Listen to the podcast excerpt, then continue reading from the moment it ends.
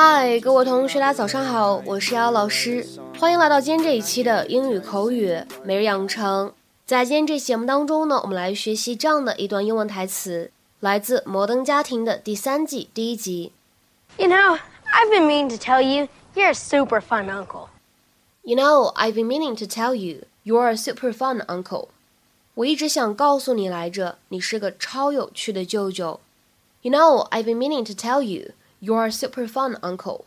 You know, I've been meaning to tell you, you're a super fun uncle. 在整段英文台词当中呢，我们需要注意一下末尾的两个单词 fun 和 uncle 出现在一起的时候呢，可以做一个连读的处理。我们呢可以读成是 fun uncle，fun uncle。 Hey, Uncle Mitch, what you doing? Oh, hey, just just thinking. You know, I've been meaning to tell you, you're a super fun uncle. And I'm saying this as a boy. Uncle Cameron sent you over here, didn't he? What? That's hilarious. No, I love how you and me can joke like this. Luke, look, I don't know how much Cam told you, but I don't think this is a problem that you can help me with.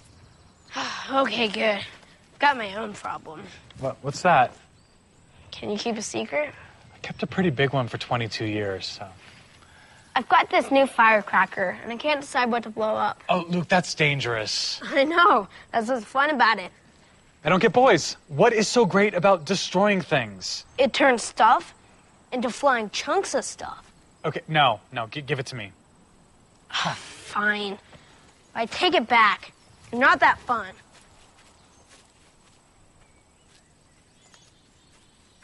All right, hey, look, um, we'll do it together, all right? You just made the best decision of your life. 在今天这期节目当中呢，我们来学习这样一个表达，叫做 mean to do something，用来表示的意思是打算做某件事情，计划做某件事情。有的时候呢，也可以理解成为故意做某一件事情。我们来看两条英文解释。第一个，if you mean to do something, you intend or plan to do it。 再比如说，看第二条英文解释，to have the intention, desire or obligation to do something。下面呢，请各位同学来看一些例句。第一个，You know very well what I meant to say。你很清楚我原本想说的是什么。You know very well what I meant to say。再比如说，看第二个例子，I mean to look after my body。我打算好好保养一下身体。I mean to look after my body。再比如说第三个例子，I didn't mean to hurt you。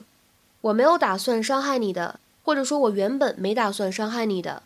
I didn't mean to hurt you。再比如说，看第四个例子，Did you mean to leave your dog here？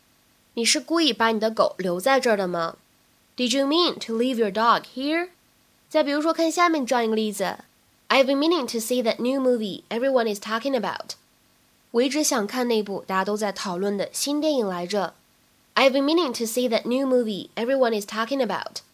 再比如说，看最后一个例子是一个对话，Did you mean to do that？No, it was an accident. I didn't mean to. 你是故意那么做的吗？不，那是个意外。我不是故意的。Did you mean to do that? No, it was an accident. I didn't mean to. 那么在今天这一期节目的末尾呢，请各位同学尝试翻译下面这样一个句子，并留言在文章的留言区。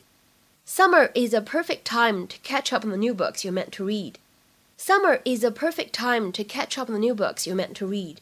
这样一个句子应该如何去理解和翻译呢？期待各位同学的踊跃发言。我们今天这期节目呢，就先讲到这里，拜拜。 stayed around. And I don't wanna be alone any longer.